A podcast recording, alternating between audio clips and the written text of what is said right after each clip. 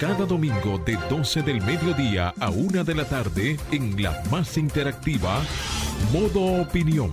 Una propuesta informativa donde podrás conocer los temas de actualidad política, empresarial, social y cultural, debatidos desde otra perspectiva. Modo Opinión, una propuesta informativa diferente. Domingo de 12 del mediodía a 1 de la tarde por Sol, la más interactiva. Muy buenas tardes, dominicanos y a todas las personas que nos sintonizan desde Sol 106.5 FM y a través del streaming en todo el mundo. Un servidor, Samuel Sena, y esto es Modo Opinión, el programa dominical más importante de la radio los domingos. Saludar a Julia Muñoz Alegre, mi compañera de panel, Marcio Taño en la producción, Franklin Tiburcio en los controles y Fernando Quesada en las cámaras y que componen el equipo que nos permite venir y, transmitir, dar las opiniones, hacer los debates más importantes los domingos. Como de costumbre, exhortarles a que llamen, a que formen parte de las opiniones que se dan en este programa, porque para nosotros es de vital importancia. Eh, muy buenas tardes, Julia. ¿Cómo te va? Muy buenas tardes, feliz domingo para todos. Es un gran honor poder conectarnos con todos los que nos sintonizan, no solamente a nivel nacional en República Dominicana, los que se trasladan a otras partes del país Muchísimas gracias por sintonizarnos y también a los que nos escuchan en los Estados Unidos a través de las plataformas digitales de Sol 106.5 y del grupo RCC Media. Hoy compartiremos informaciones muy importantes de lo que ha ocurrido en esta semana. También estaremos eh, con una entrevista especial y me encantaría poder tenerlos a todos ustedes en sintonía. Así que pendientes, bendiciones para todos y a los que están almorzando, pues un provecho. Así es, señores, y de inmediato vamos a eh, hacer lectura de las informaciones más relevantes durante la semana. La Policía Nacional dice que informó que investiga un incidente en el que agentes le dispararon a un vehículo en el que conducía la doctora Silvia Peñaló en Valverde Mao. En un comunicado de prensa, la entidad dice que agentes de acción rápida de la institución se vieron obligados a disparar a los neumáticos de una jipeta en marcha que fue mandada a detener. Señores, no son dos ni tres casos ya. Recordemos la confusión que hubo con los pastores hace unos eh, años en Villa Altagracia. La Policía Nacional no da pie con bola con, la, con su forma, con su protocolo. Pero lo lamentable es, que son vidas que se están perdiendo, eh, personas que salen heridas o personas que pudieran salir heridas.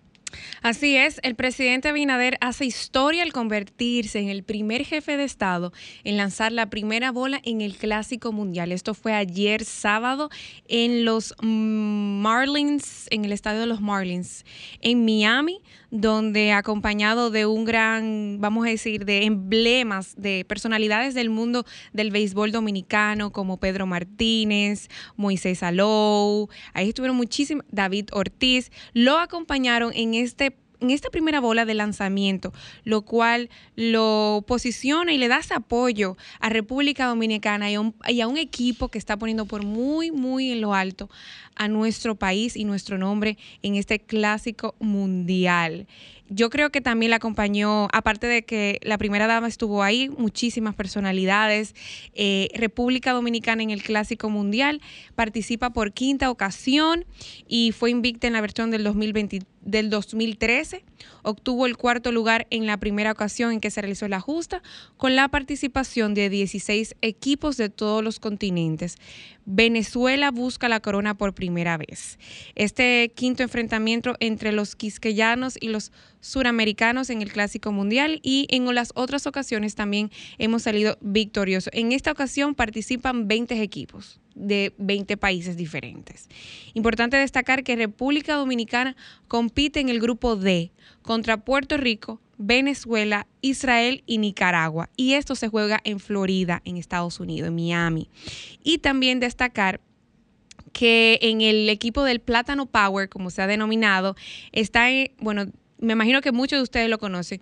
William Adames, Jamer Candelario, Robinson Cano, Nelson Cruz, Rafael Dever, Wander Franco, Manny Machado, Ketel Marte, Jeremy Peña, Teoscar Hernández, Eloy Jiménez, Julio Rodríguez, Juan Soto, Jan Segura, Francisco Jiménez y Gary Sánchez. Yo creo que eh, desde aquí le extendemos nuestras mejores vibras a todo el equipo dominicano y seguirlos apoyando desde aquí. Así es. Señores, en otro orden, la Corporación de Acueductos y Alcantarillado de Santo Domingo, la CAST, informó que racionará el agua en diversos sectores debido a una sequía que ha causado el déficit de más de 70 millones en la producción diaria del agua.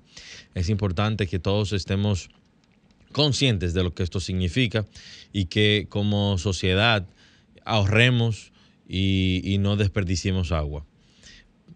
En otro orden, hoy, 12 de marzo, se cumplen 97 años del natalicio de una reconocida, vamos a decir, luchadora política y una del, para mí, como existen los padres de la patria, yo creo que existen también madres de la patria.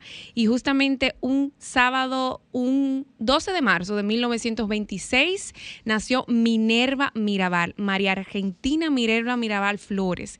Como todos la saben, fue una mujer dominicana que junto a sus hermanas, Patria y María Teresa, se opuso a la dictadura de Rafael Leonidas Trujillo como todos saben, fue asesinada en el 1960, pero hoy reconocemos y la honramos en su natalicio. Yo creo que es válido mencionarlo y también ha colocado a República Dominicana en a nivel internacional en uno de los países que lucha contra la violencia de la mujer, que lucha también por la estabilidad democrática de nuestro país y también por la estabilidad política, que es muy importante. Así es, señores, en otro orden, la Autoridad Portuaria Dominicana y su director Jean Luis Rodríguez, inauguraron con la presencia del señor presidente de la República eh, el viernes pasado el muelle pesquero y turístico de Las Cañitas, en la localidad de Las Cañitas, con una inversión de más de 18 millones de pesos. Eh, la dirección eh, de portuaria ha estado rescatando la mayoría de los puertos en República Dominicana para generar dinamización. Enhorabuena por eso. Asimismo, en ese mismo orden, quiero pues destacar que estas semanas se realizó el primer foro empresarial de Puerto Plata, en el cual enalteció las, las potencialidades de esta provincia que como todos saben tiene un puerto eh, tiene un puerto de carga, dos puertos de cruceros. Actualmente está recibiendo más a la semana, está recibiendo más de 25 mil turistas y ha, bueno, relanzado el turismo en Puerto Plata. Importantísimo este foro empresarial organizado por la Cámara de Comercio y Producción de Puerto Plaza y también por el Consejo de Zona Franca Industrial de esa provincia.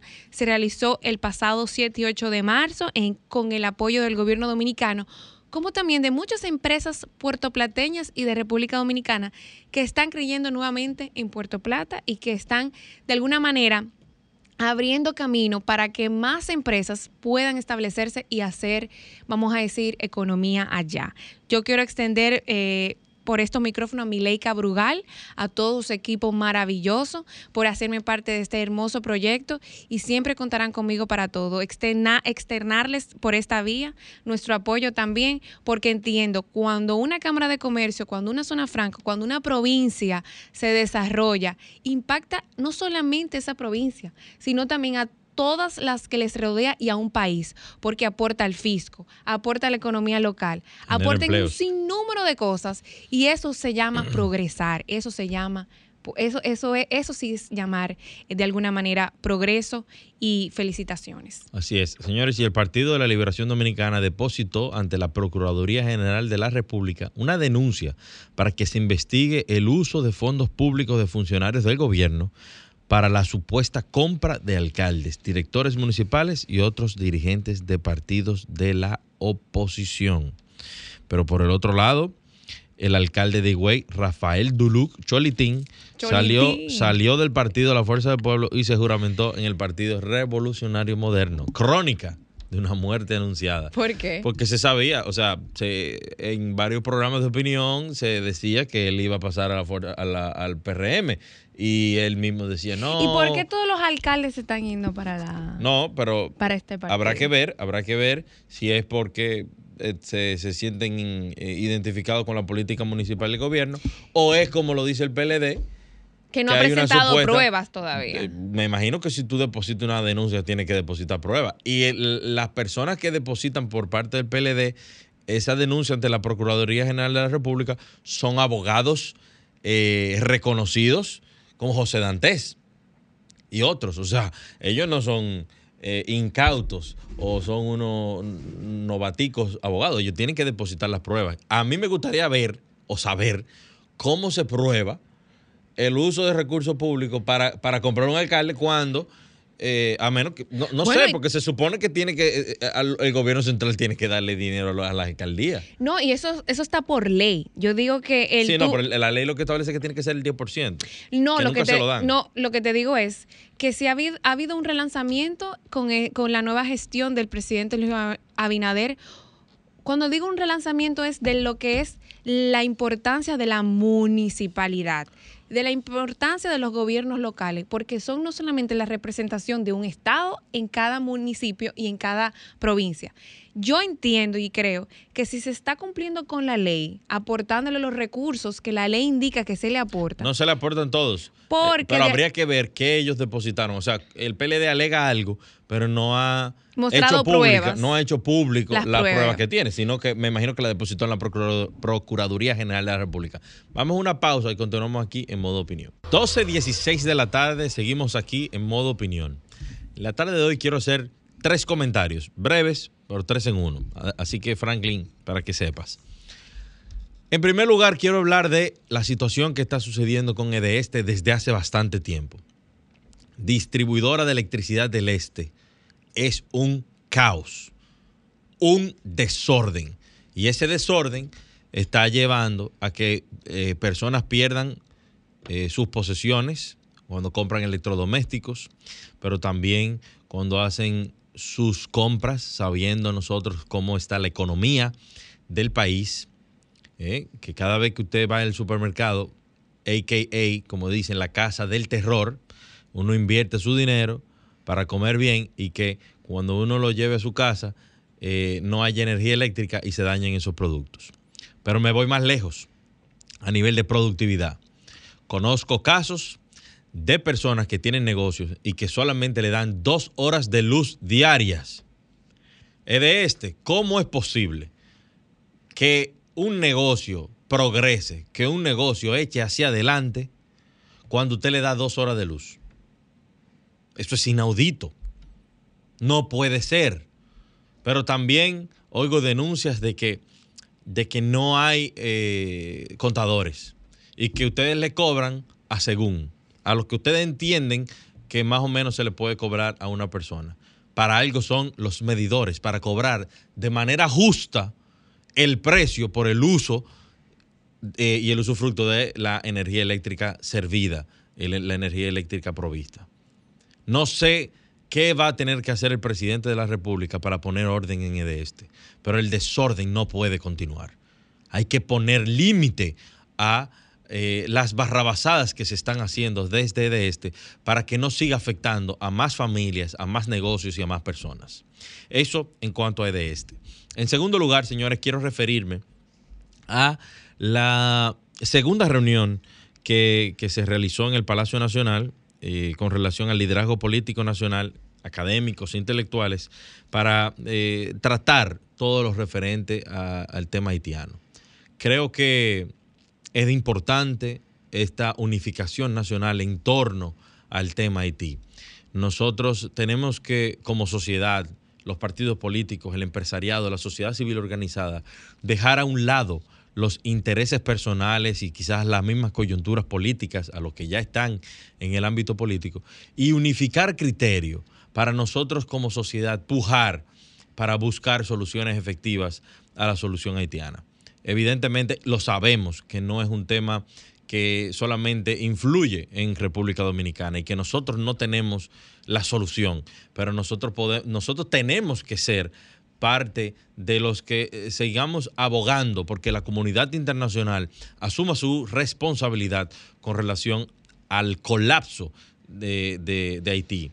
Haití ya es un estado fallido y si Haití termina por eh, volverse una bola de fuego, los primeros afectados vamos a ser nosotros en la República Dominicana. Así que hago un llamado a todo el liderazgo nacional, a los diferentes partidos políticos que no se han sumado, eh, que, que se sumen, que aporten ideas, porque esto no es un tema para sacarle filo político, sino para nosotros sobrevivir incluso como Estado. En segundo lugar, quiero referirme a eh, el aumento salarial. El presidente de la República en su discurso eh, pasado se refirió a que convocaría el Comité Nacional de Salarios para eh, generar discusiones y negociaciones con los diferentes sectores. Y bueno, esta reunión se dio, se hizo un aumento salarial en un 19%, 15% que iniciaría en el mes de abril y ya para febrero del año 2024 el próximo 4%. Eh, ¿Qué de importante tiene esto? Que es justo. Quizás eh, la sociedad, los empleados, estaban esperando un aumento más significativo, pero estamos en condiciones, no estamos en unas condiciones eh, favorables para aumentar aún más los salarios. Pero como digo, es de justicia porque ese 16% eh, significa equilibrar un poco el salario de las personas, el salario de los empleados, al aumento significativo de la inflación. Así que es importante esta medida que se ha tomado y esperamos que eh, los empleados dominicanos comiencen a sentir un pequeño alivio. Evidentemente el gobierno tiene que tomar medidas para seguir paliando los niveles de inflación y buscar eh, mecanismos eh, originales para eh, ayudar a que los precios de los productos y de la canasta básica también se disminuyan y así los ciudadanos dominicanos sintamos que, el dinero nos rinde. Pero es importante saber que el empresariado está haciendo esfuerzos, que no es como se vende, que muchas veces que solamente piensan en ellos, sino que, bueno, quedó demostrado en una segunda reunión, creo que fue, y se, que, se pactó. Y, creo que es digno de, de resaltar que todos estamos poniendo nuestros esfuerzos para que la economía marche, para que los ciudadanos tengan un alivio aún en esta crisis que se está viviendo. Adelante, Franklin. Muy buenas. Muy buenas tardes, 12.23 de la tarde. Julia Muñoz Alegre. Gracias, Samuel. Bueno, mi comentario lo voy a dividir en dos. Primero, eh, felicitar a nuestra embajada eh, en Berna, Suiza, la cual, liderada por el embajador Pablo Valentín, está haciendo un, un interesante trabajo por eh, fortalecer las relaciones bilaterales. Y en esta ocasión, pues me hice eco del recibimiento de una delegación de legisladores dominicanos que esta semana pues estuvo pues visitando al país europeo, a la ciudad federal. Es la ciudad política de Suiza. Y en este centro pues el embajador Valentín, por primera vez, señores, un país de la región del Caribe, vamos a decir, un presidente de una Cámara se reúne con su homólogo en Suiza. Es decir, vamos a ver si se, entendió. Por primera vez, un presidente de una Cámara legislativa, de una Cámara, vamos a decir, aquí del Congreso Nacional, se reúne con su homólogo en Suiza de un país de la región del Caribe. Esto quiere se puede interpretar por muchas razones y una de ellas es el interés y el acercamiento que están teniendo ambas autoridades por buscar sinergias, ayudar al gobierno dominicano y viceversa. Hay una gran diáspora también que se encuentra en ese país y que se, que se ve reflejado a nivel de las remesas y de todo el intercambio económico y social de estos dos pueblos. Específicamente se, me hice eco de esto y quise compartirlo porque de alguna manera, eh, esta misión eh, encabezada por el presidente Alfredo Pacheco de la Cámara de Diputados, con otros eh, congresistas, diputados de la República Dominicana, se reunieron tanto con la Cámara Alta como la Cámara Baja, que es la Asamblea General de Suiza, y externaron muchísimos temas importantes y específicamente el tema haitiano, de buscar pues apoyo, cooperación de Suiza para poder sumar esfuerzos a la situación del vecino país. Cambiando el tema, también es muy importante para nosotros hacernos también, compartir con todos ustedes, hacernos ecos de buenas noticias siempre porque no todo es malo. También están pasando muchas cosas positivas y es que República Dominicana por segundo año consecutivo se posiciona como uno de los 10 países del mundo, no de la región, del mundo que avanza en su democratización, que avanza en su estabilidad. Y como todos saben, política y democrática, como ustedes saben, República Dominicana sigue siendo faro de luz para toda una región marcada de grandes convulsiones sociales y políticas, que todavía tienen grandes retos en países como Centroamérica con el tema de la de la democracia, del respeto de los derechos humanos y de las leyes en cada nación. Y qué bueno que un país en medio del Caribe se encuentra en una posición de 10 con países de de gran escala, con primeras economías del mundo en esta posición. Y claro, mantiene un estatus de democracia electoral, según el informe anual del Instituto Widen de la Universidad de Gotemburgo, que analiza los índices de calidad de la democracia global, no solo de la región como vuelvo y repito. Y esta información fue dada a conocer por el Ministerio de Relaciones Exteriores en el cual el informe coloca eh, en el puesto 68 de 179 estados, mejorando su posición en 32 lugares desde el 2020. Justamente qué casualidad que cuando inició la gestión el presidente Luis Abinader. Los resultados de este informe están pues consolidándonos a República Dominicana como un referente en el mundo de la posición, del liderazgo, de la coherencia política y de la estabilidad que está teniendo nuestro país en comparación con otras naciones. También por el simple hecho de la promoción de los derechos humanos, de los valores democráticos, del cumplimiento de la institucionalidad. Y claro, esto reforzado por la reputación e imagen que tenemos con la comunidad internacional. Importante destacar que en este informe también pone de relieve el posicionamiento que tiene República Dominicana con los demás países miembros de la Alianza para el Desarrollo en Democracia, ADD. El estudio establece que para el 2022, en el puntaje del índice de democracia liberal, República Dominicana se encuentra solo 0.36 puntos por debajo de Costa Rica, 0.09 puntos por debajo de Panamá y 0.2 puntos por debajo de Ecuador. Si nos comparamos con nuestros aliados de la región. Este posicionamiento se ha logrado gracias a un conjunto de iniciativas, de acciones, señores, consistentes y coherentes y qué bueno poder compartirlo e iniciar el año con buenas noticias. Para los que no conocen el instituto, el BIDEN es una organización que mide y analiza la calidad de la democracia en todo el mundo a través de un conjunto de índices e indicadores distinguiendo entre los múltiples principios fundamentales de las democracias, como es la, parte electoral, la parte liberal, la mayoría, el consenso, la participación, etcétera. Y este índice utiliza de democracia liberal como principal indicador de desempeño democrático, calificando a los países en una escala que va del 0 a 1 donde uno indica el mayor nivel de desempeño. Esto abarca tanto a los aspectos liberales como electorales de las democracias con base en, 71 indicadores incluidos en el índice componente liberal y el índice de democracia electoral. Hasta aquí ha sido mi comentario el día de hoy. Adelante, Franklin. Modo Opinión presenta la entrevista. 12.35 de la tarde, señores, y la tarde de hoy tenemos a una joven eh, politóloga, abogada, analista política y es miembro a su corta edad de la dirección central del partido La Fuerza del Pueblo. Eduarda Andújar, bienvenida y amiga de, amiga de todos nosotros.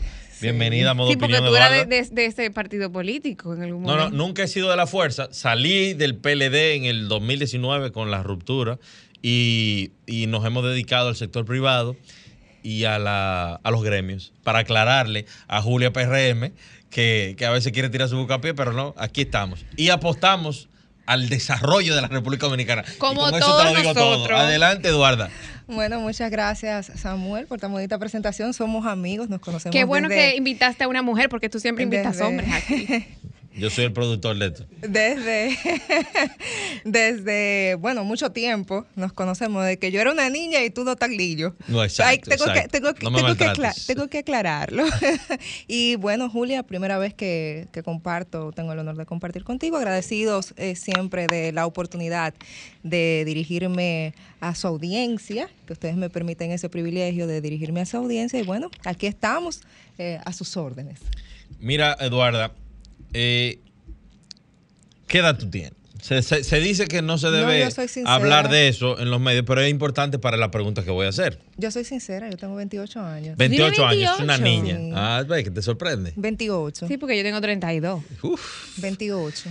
Ujú. 28 años y ya eres miembro Del de la dirección central, Central. del Partido de la Fuerza del Pueblo, que aunque, aunque es un partido de recién eh, formalización, si pudiéramos decirlo de esa manera, es un partido en crecimiento, partido que, que viene del liderazgo de un tres veces presidente, Leonel Fernández. Eh, primero, ¿cómo, ¿cómo lo logras y, qué te hace sentir eso? Bueno, mira, yo creo que eh, siento mucha satisfacción porque aunque las personas dicen o piensan que tengo 28 años y que soy muy joven, la gente se sorprende, eh, la verdad es que tengo muchos años. eh, trabajando de manera ininterrumpida política. Yo me enrolé con apenas unos 14 años en, en- en el Partido de la Liberación Dominicana, a la actividad política, pero tengo recuerdos del año 2003 porque vengo de una familia tradicional Política. eh, política. En ese momento toda mi familia militaba en, en la vieja casa, en el Partido de la Liberación Dominicana, y entonces desde el año 2003 yo tengo recuerdos muy vividos de cómo se dio ese proceso electoral, luego el año 2007 y así sucesivamente hasta el día de hoy. Entonces, eh, ya cuando tomo la decisión, tengo 14 años y activo, eh, o sea, eh, trabajo directamente en lo que antes se conocía como comité central, eh, comité, eh, ah, perdón, ¿En el PLD? en Comité el, P- Central? en el PLD, pero no, era en la provincia. Ah, Eh, lo que pasa es que las direcciones de base y, lo- y los comités intermedios, en ese momento eran, de comité base. de base y comité intermedio. Lo que pasa es que tú sabes que uno siempre está con, con ¿Y tú ¿cómo de se decía allá? De Asua. Entonces, a mí, yo trabajaba en el comité intermedio 19 de marzo que era uno de los principales, y ahí trabajaba como protocolo. Luego migro eh, hacia la ciudad eh, de Santo Domingo y entonces comienzo a trabajar como protocolo de la JPLD en ese momento. Eh, y así comencé a ir escalando poquito a poquito dentro de la estructura eh, del viejo partido. Y bueno, una vez conformada la Fuerza del Pueblo, no llego a la dirección central de la Fuerza del Pueblo.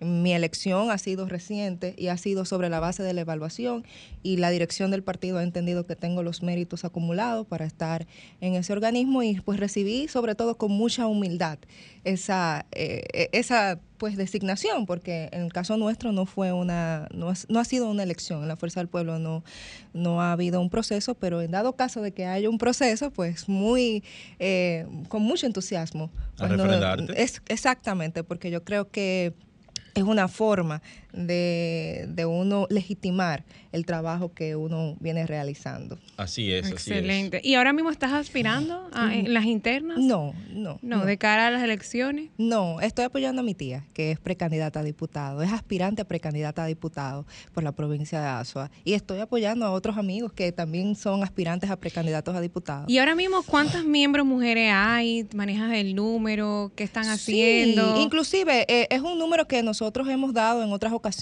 El 52% de la matrícula de nuestro padrón, que es de 1.300.000, es mujer. Y si nosotros vemos un poquito más allá de cuánto es, eh, por ejemplo, joven, nosotros tenemos, tenemos un 47% eh, de la matrícula de nuestro padrón que es eh, joven. Y si te pones a ver entonces mujer joven, eh, te das cuenta de que el padrón de la Fuerza del Pueblo está conformado básicamente y, y- y- y casi en su totalidad o mayoritariamente por jóvenes y mujeres, ¿no? Entonces, eh, por ejemplo, la dirección política nuestra también tiene una matrícula importante eh, de mujeres con 21 que duplica eh, las otras formaciones políticas que, que tienen pues la participación ¿no? de la mujer en, en el órgano de mayor dirección. Pero si nos vamos a eh, la edad, también te das cuenta de que, por ejemplo, hay una persona, hay una, dos, tres que no llegan a los 30 años y una rosa los 31 años. O sea que eh, la participación de la mujer y la juventud en la fuerza del pueblo está muy activa. Interesante. Señora Eduarda, el, recientemente el presidente de la República dio un discurso bastante largo en el que expuso eh, las acciones que se supone que el gobierno, su gobierno, ha realizado en el año 2022. Y, y se refería a importantes temas de la economía nacional. ¿Cómo, cómo tú contemplas, qué, qué te parece a ti la situación política actual, la situación política y económica actual de la República Dominicana? Bueno, eh, a ese discurso, que es el discurso que, que, mandatoriamente establece la Constitución de la República, ¿no? Es constitucional que el presidente de la República se dirija al país para rendir cuentas de lo que ha sido un año eh, fiscal de la República Dominicana y cómo están los diferentes sectores ¿no?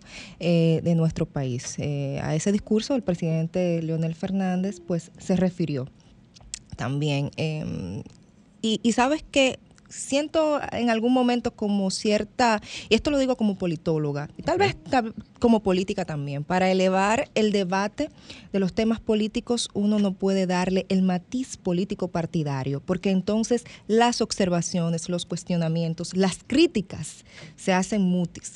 Y a mí me parece que eh, en ese sentido el discurso del presidente Fernández es es referente, sobre todo en temas nodales de la economía, cuando te pones eh, a, verlo de manera eh, sustancial, ¿no?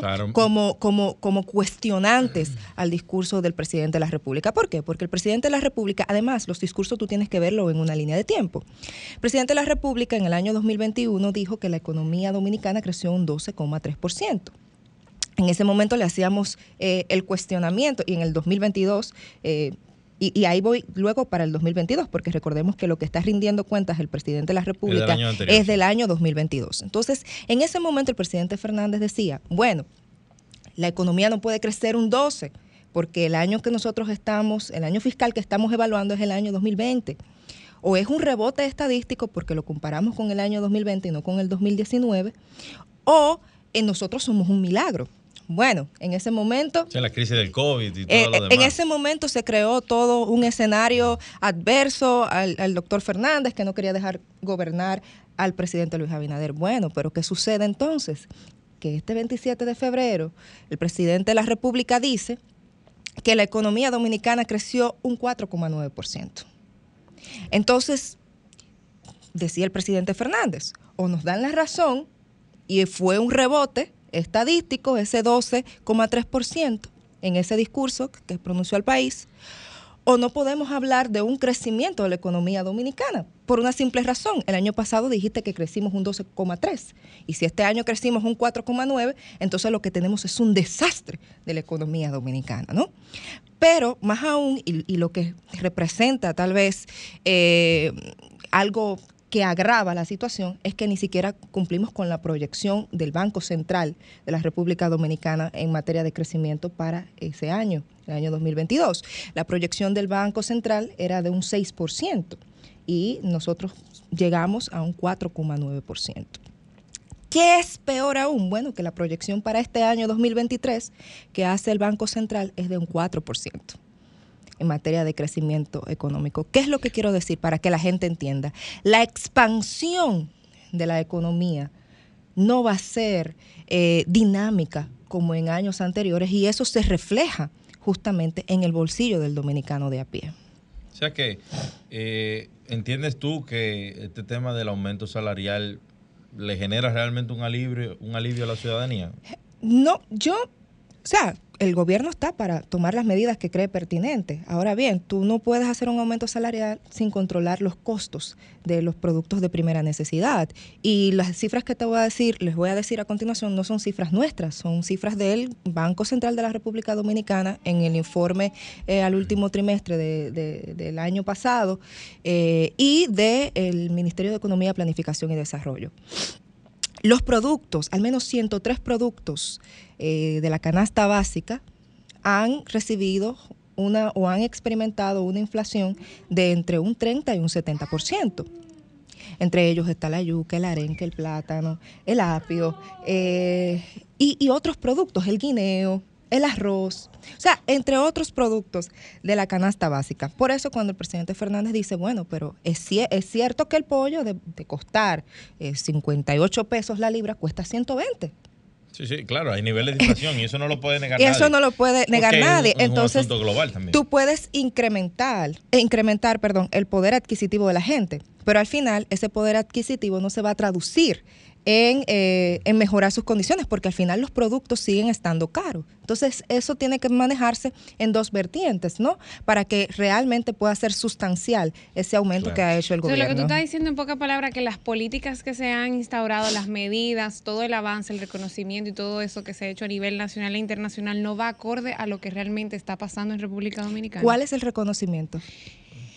Bueno, ¿Me, podrías decir? No, porque me llama mucho la atención las cifras que estás dando y estoy tratando de rescatar un poco diferentes temas. Número uno, el crecimiento económico real, no, no estoy hablando post pandemia, el crecimiento real, los números que presenta el Banco Central y todo eso. Porque post pandemia todo esto para acá ahora. Exactamente, entonces quisiera entender para que, porque eso es para nosotros, pero el que está afuera, el ciudadano a pie, no entiende estos temas y muchas veces traducirlo en que realmente la economía se está, está estable de acuerdo a la inflación que se está registrando, los costos de exportación e importación, etcétera. Entonces, ¿cómo se pudiera traducir al dominicano de a pie? tú sabes que para tú me dijiste la economía está estable. Tú sabes que el Banco Central tampoco cumplió con las proyecciones en términos de, manejo de la inflación. Pero cuando tú dices que, el Banco Central no cumplió, o sea, o sea, eh, la economía dominicana no fue exitosa en el en términos de sus proyecciones. Por ejemplo, si yo digo y proyecto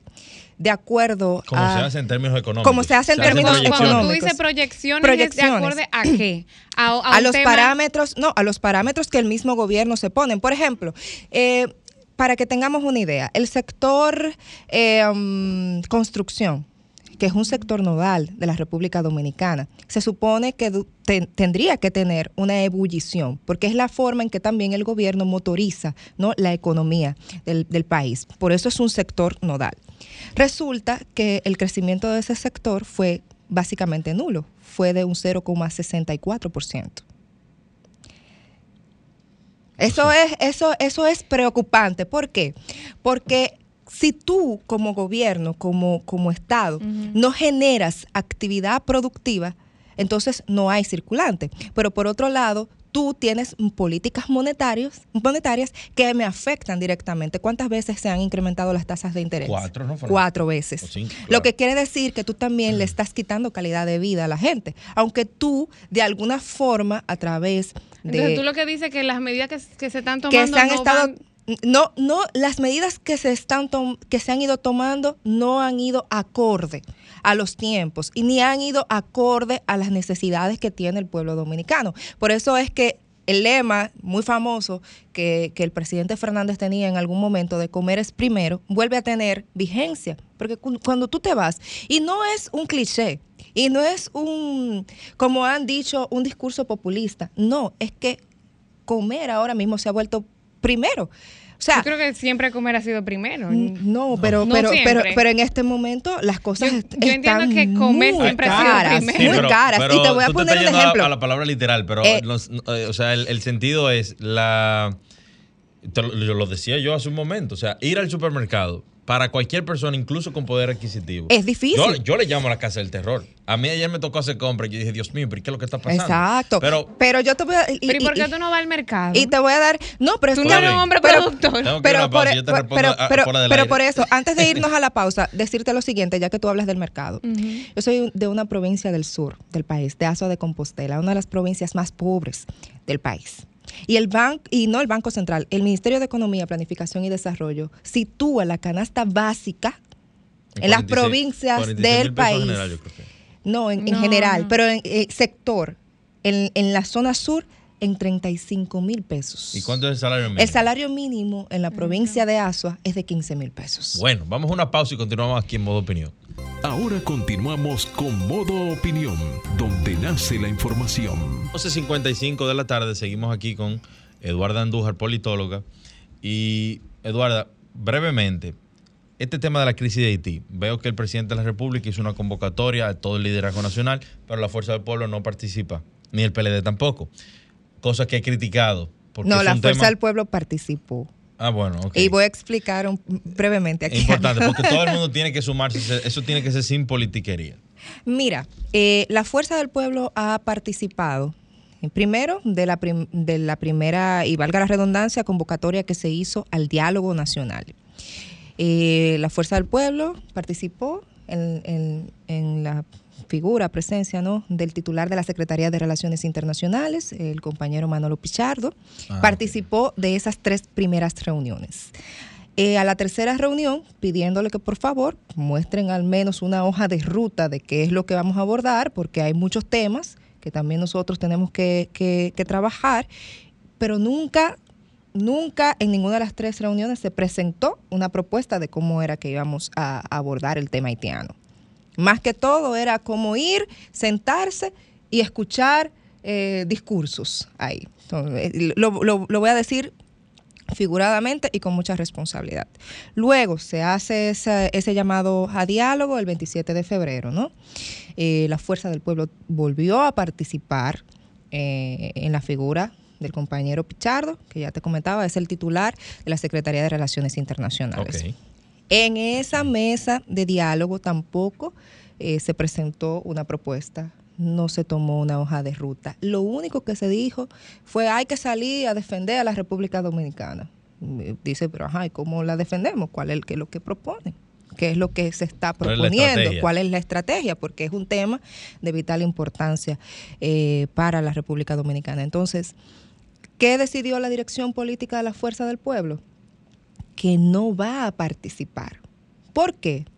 Porque lo que se está utilizando es como una herramienta de disociación, una herramienta de hey, vamos a bajar los ánimos de la población. Pero nosotros tenemos unas posiciones muy fuertes, muy firmes en torno al tema haitiano, la migración eh, y los aspectos que tienen que ver con la regularización eh, de- en nuestro país. Lamentablemente el tiempo se nos ha acabado. Ten- Tenemos que volverte a invitar, Eduarda, para A su orden. volver a ampliar algunos temas que se nos han quedado.